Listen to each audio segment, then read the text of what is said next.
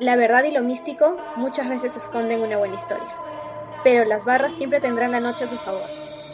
Hoy, en Bartenders en Movimiento, barras paranormales.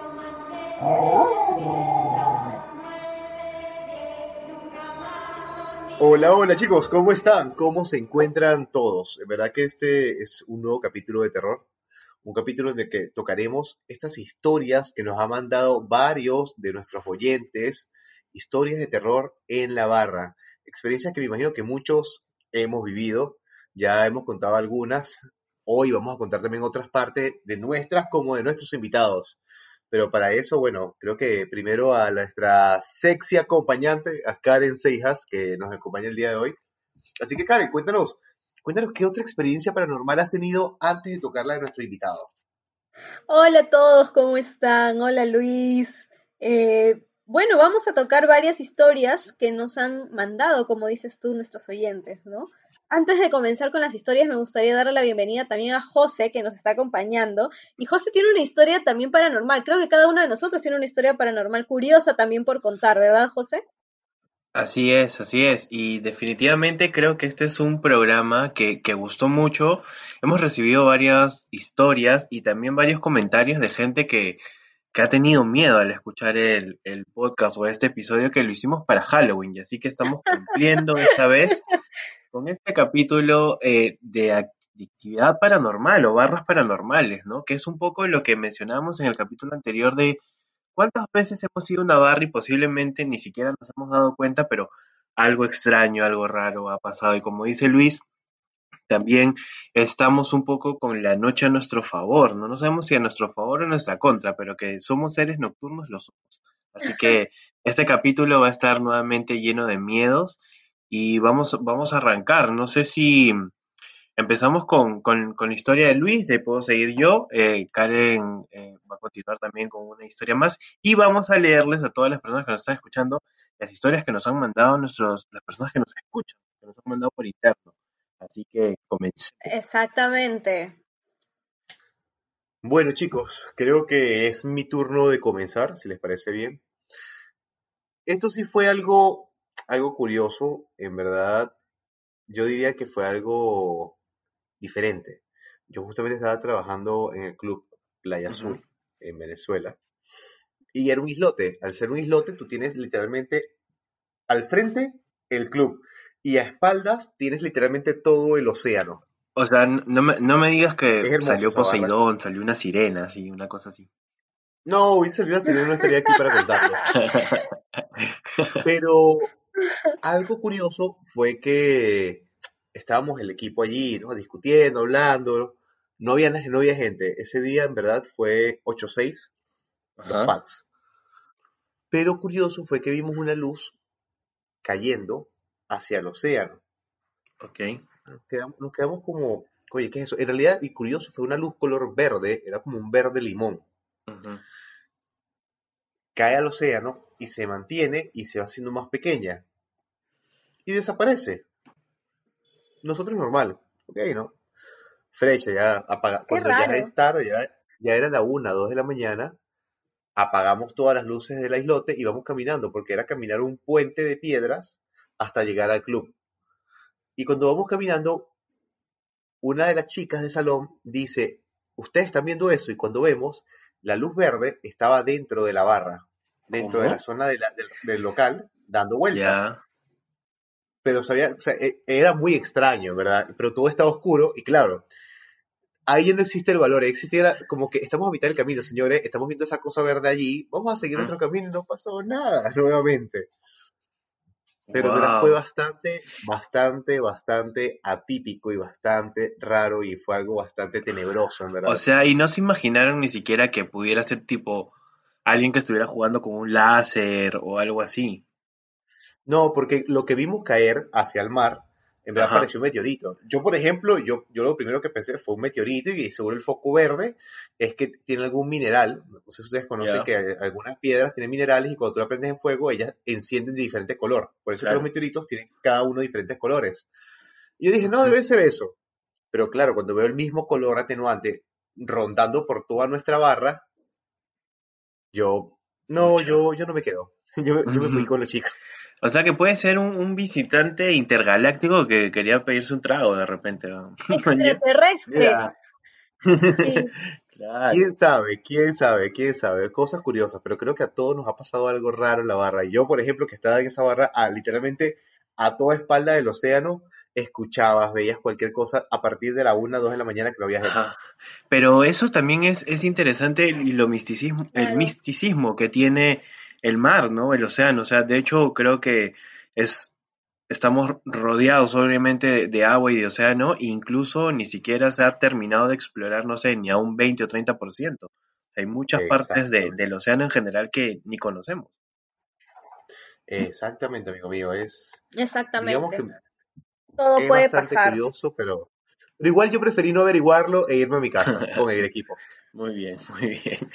Entonces, Creo que fue la mejor opción, eh, porque si no tendríamos a un Luis contando un, un rapto alienígena no esa historia. Claro, oye, porque igual creo que dentro de, este, o sea, digamos que, claro, hay dos enfoques, ¿no? Está todo el tema paranormal, que es como actividades que uno no reconoce o que no ve como comunes, ¿no? O normales, por así decirlo, pero que están más al lado espectral.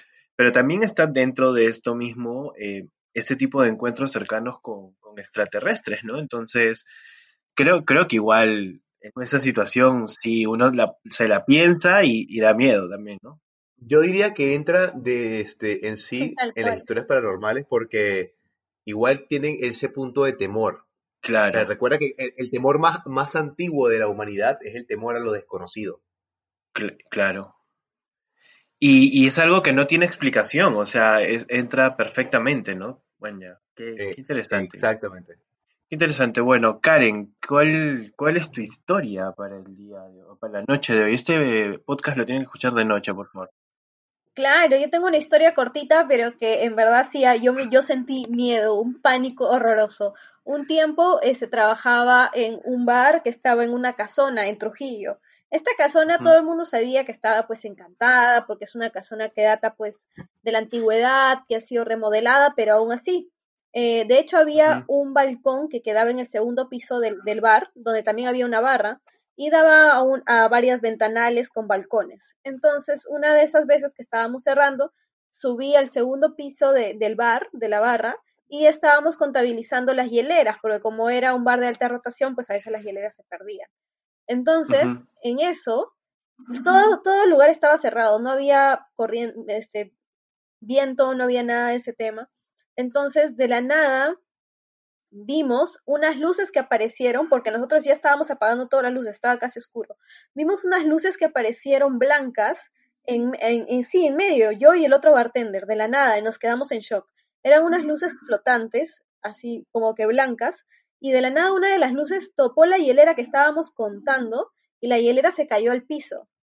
Uh. Y es ahí cuando salimos corriendo y nunca más regresamos. Claro.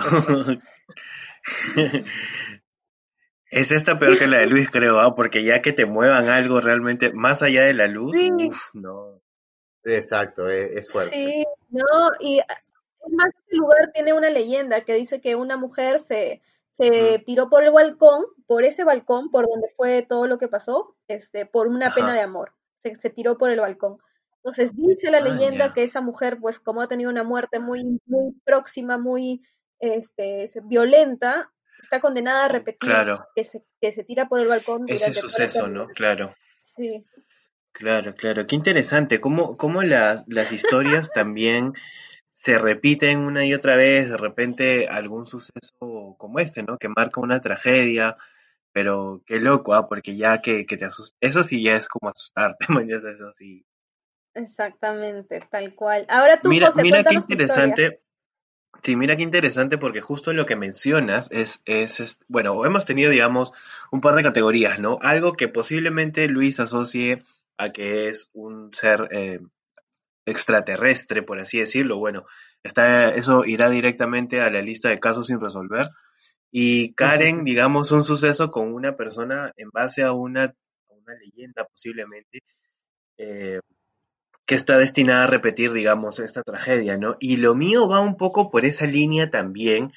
Y de repente, bajo este concepto, no sé Karen, pero seguramente Luis sí lo tiene un poquito más claro, a mí me pasó algo con los que se llaman los incubus y los sucubus. Estos seres, Ah, ya que su, los esos son los que, lo básicamente, del sueño. Sí, exactamente, famosos, sí. esos, esos son los famosos hijos de Lilith.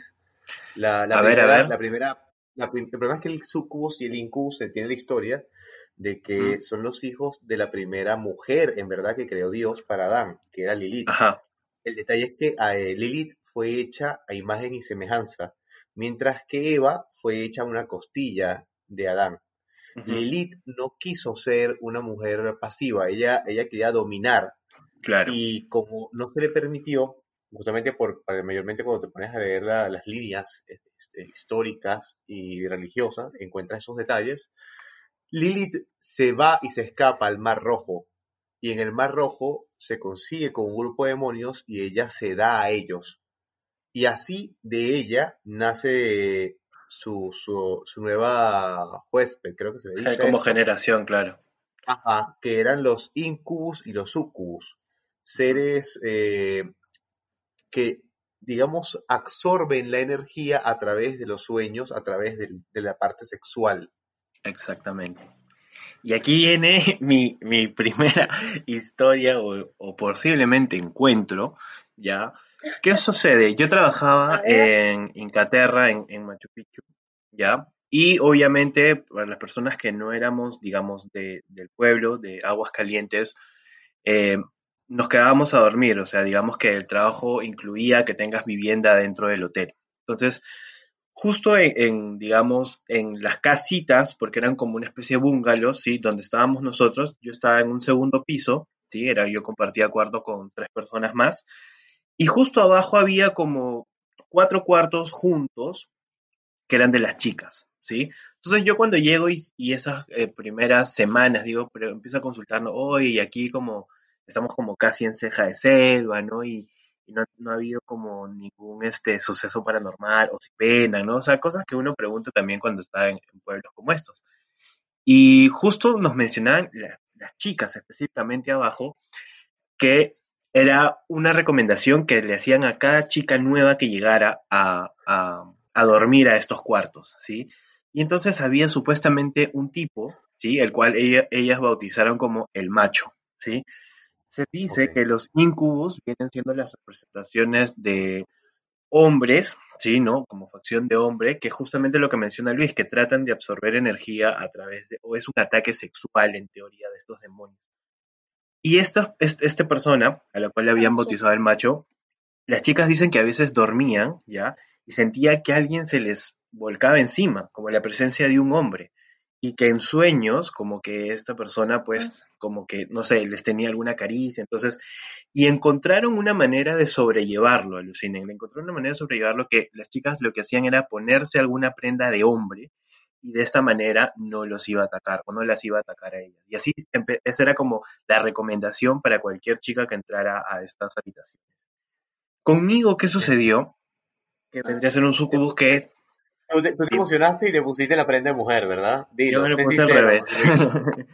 ¿Y qué ocurrió con los sucubus? Que son, digamos, el ente que ataca a los hombres este, con facciones femeninas, etcétera. Y bueno, tienen distintas representaciones a, lo largo del tiempo. Al igual como dice Karen, justo una de las, la- el área de recepción de, de Inglaterra es una capilla, ¿sí? Y en esta capilla eh, se dice que deambula la blanca, así, así le pusieron, que justamente también es una eh, chica que se iba a casar en esta capilla, pero la dejaron plantada. Y bueno, empezó a, a- murió o falleció de pena, de, repente, no de manera trágica, y empieza a deambular también justo por esa zona que es por donde baja el camino de eh, los cuartos donde estábamos nosotros, ¿sí? Entonces, una tarde, yo estaba en mi camarote solo, ¿sí? Y medio en esa que estoy en horario partido, ¿no? En esa de que estoy entre viendo la tele y medio quedándome dormido, ¿sí? Entonces yo sentí que estaba durmiendo boca arriba, ¿ok? Y siento como una presencia de alguien como que em- empieza eh, como a meterme la mano, y de repente lo pusieron boca abajo y... literalmente. Ya, o sea, yo estaba así y sentía que alguien me presionaba realmente fuerte. eh, la zona íntima, por así decirlo, para decirlo de manera más tranquila. Pero Ah, sí, la intensidad, la intensidad, la intensidad de ese apretón iba surgiendo segundo a segundo como más fuerte, mañas, incluso diciendo como, oye, ¿qué pasa, mañas? Pero cuando yo reacciono y hago como este empujón con las manos, cuando despierto, yo siempre estuve boca abajo. O sea, cuando me empujé, vi realmente la almohada al despertar. O sea, yo nunca estuve boca arriba. man. Entonces, alguien o algo me estaba sujetando desde abajo de la cama y me estaba produciendo dolor. Ah. Y dije, wow, ¿qué es esto, mañas? Y como a los cinco minutos justo viene uno de los compañeros con los que yo compartía cuarto y le digo, brother, me ha pasado eso. Uy, no, tienes para rato, así siempre molesta. Y ni siquiera de noche, mañas, era como. 4 de la tarde, pero en ese, entre que estás dormido y no dormido, mañas, pero lo más curioso fue eso, que yo al despertar, como al empujar, nunca estuve boca arriba. Y eso fue como, wow, qué locura. Claro. ¿tú, tú estás seguro, ¿Tú estás seguro que era la blanca y no era el macho que te tenía boca abajo? No sé, brother, pero alguien, alguien apretó duro y yo traté de defenderme, pero lo más loco fue eso, mañas, de que no, no estaba boca arriba nunca, mañas. De hecho, me sorprendió mucho porque me empujé y, y vi como la, la almohada. Es, es bien, bien loco. De hecho, después hay como algunas historias de, de, de duendes, etcétera. No las tengo ahorita muy, muy claras, pero a una, a una amiga, por ejemplo, pasó de que ella no vivía en, dentro del del hotel porque tú podías decidir también vivir fuera. eh, y en uno de los cuartos ella tenía a su pareja y un día X, ya, este, su, su enamorado vino, ella le estaba lavando tipo la ropa, estaba ordenando y le encontró un muñequito, un muñequito en el bolsillo. Un muñequito con facciones como si fuera de un duende, un- Ok. así como si fuera, no sé, tipo un pitufo, un juguete así. Y le dijo como, oye, ¿de dónde encontraste esto? dijo, pucha, no, qué raro que haya aparecido ahí. Y el juguetito se empezaba a mover de un lado a otro, de un lado a otro, entonces nosotros dijimos, oye, fácil si es un duende, como déjalo por aquí entre las plantitas, una cosa así. De hecho, en algún momento esta chica le empezó a, a- a decir, mira, tú vas a vivir con nosotros, o sea, porque se empezó a, a preguntarle a personas mayores del pueblo y le dijo, tú tienes que como tratarlo bien, en teoría. ¿no? Entonces le dijo, vas a vivir con nosotros, no hagas travesuras, Ah, pero le- les ocultaba cosas, les ocultaba cosas. Y de ahí lo dejó en una, en un arbolito y como que nunca más lo volvió a ver. Ah, era un duende. definitivamente. Que tantas historias, en verdad, que de las cuales este, hemos podido escuchar. Ahora creo que toca el turno, de- después de haber escuchado las- la historia de José, de poder leer las historias que nos han mandado. Exactamente, exactamente. Bueno, yo creo que si les parece bien, empiezo yo con la historia que nos compartió el caballero de la carne. Uf, qué feo suena eso. Este, que nos compartió Luis Felipe, jefe de barra de oso. Justamente, este, él nos, él nos comenta una interesante historia en su antiguo trabajo, en la cual habían dos caballeros que estaban en una mesa tomándose unas copas de vino. Y al parecer ah, en ese proceso que está tomando la copa de vino se escucha un grito. Y los señores se echan hacia atrás, retroceden de la mesa. Y cuando llega Luis Felipe llega uno de los chicos del salón se consiguen con que había una copa rota. Este y interesante es que la copa no estaba solamente rota sino que la copa estaba pulverizada en el suelo ¿Qué? Wow. es paso. cabe Y ellos no lo habían lo tocado, llevar- ¿verdad? No, no lo habían tocado. Tratan de llevar lo mejor posible. Le dan otra mesa a los caballeros, le dan otra copa, todo pasa normal. Pero lo gracioso es cuando empiezan a ver las cámaras. Cuando empiezan a ver las cámaras, en la cámara se muestra que los dos caballeros están bebiendo su copa de vino y la copa que estaba en la mesa se mueve sola hasta que cae al suelo. Y en el suelo ven que no se, no se rompe normalmente y crea, diferentes astillas de vidrio, no, sino que se pulveriza en el suelo. Wow. Pucha. Eso, eso de ver en videos después para entender qué pasó y ver ese tipo de cosas, creo que impactan también. Impacta mucho, impacta mucho. Tal cual. Este, mira, si tú tienes un video ya y lo puedes ver, la cosa se vuelve más interesante y más intensa porque tú dices, oye, sí Es fue cierto, verdad, sí claro, pasó. claro. Pucha, qué locura. Hay que decirle No a fue Luis que, nos pase el video. que nos pase el video. José, veamos. ¿qué historia tienes Bueno, tú para contar? Yo, yo, yo tengo una que nos mandó nuestro amigo Roy Makawasi. Eh, de hecho, me, me escribió y me, me dice como que se- le dio miedo la, el capítulo de Halloween, pero un poco más por, por la música de fondo que le puse, ya que en su casa penan. o sea, literal, él le empezó a escuchar en su casa, así como tranquilo, y este dice que sí penan bastante. Entonces, justo él estaba en su cuarto, en un segundo piso, y como cuando él baja al primer piso, es obligado que siempre prenda la luz. Salvo las veces que está un poquito tomado. Eso es lo que nos menciona él. Pero que le dio mucho miedo, mucho miedo. ¿Sí? Entonces, lo que me menciona, él tuvo un paso eh, trabajando en Maido, ¿ya? Y me menciona que Jonathan Gómez, que era en su entonces el jefe de bar encargado, dice que estaban en el lounge un día que había como mucho, mucho, mucho rush, y vieron como una niñita que estaba con su pelota, ¿ya? Jugando así, ¿no? Y que era bueno, normal, pero su pelota como que se le va entre los sillones, ¿sí? Y la niña se va corriendo, tipo, agarrar la pelota, y justamente Jonathan le dice a Roy, oye, como anda ayuda a la niñita, de repente no puede sacar la pelota porque de ahí no la vieron salir, ¿no? Y cuando Roy va directamente como a, a mover uno de los sillones donde supuestamente estaba la niña ahí agachada viendo su pelota, no encontró a nadie. Y había mucha gente y nadie se había percatado de esa niña, salvo ellos dos ¡Ah, que estaban en la barra. su! Qué fuerte. ¡Ah, Sí, y después miedo! mencionan- Escúchame, es- es mencionan- para salir corriendo. Cl- Claro, y mencionan que siempre se dijo, o sea, las personas que ya y trabajan ahí, eso hay que verificarlo, por favor, este, quienes estén escuchando y hayan trabajado en Maido, este, nos mencionen, porque dice que siempre hay esta historia de la niña jugando con una pelota. Ah, entonces, la niña es famosa. Bueno, y come rico, ¿no? Seguramente ahí se, se comen Creo que en, unos cuantos también. Creo que en otro restaurante también había, en Osaka también, y mencionan que una niña sale a jugar por ahí por las noches. Habrá que preguntarle al gran Andy B. Claro, claro, sí, sí. Totalmente. Bueno, creo que entonces ahora es el turno de la señorita Karen, que nos pueda guiar en, en ¿Qué, histo- historia. ¿Qué historia nos han mandado? Sí, de hecho la historia que voy a contar es una historia de mi tierra, de Trujillo. Y de hecho es una historia que yo había dejado en el olvido Ajá. por lo traumante que fue y justamente el- la persona que nos la contó, que fue Carlos Maldonado, que también la vivió conmigo y, y es más, él vivió más tiempo esta historia de terror que voy a contar. Eh, me la recordó.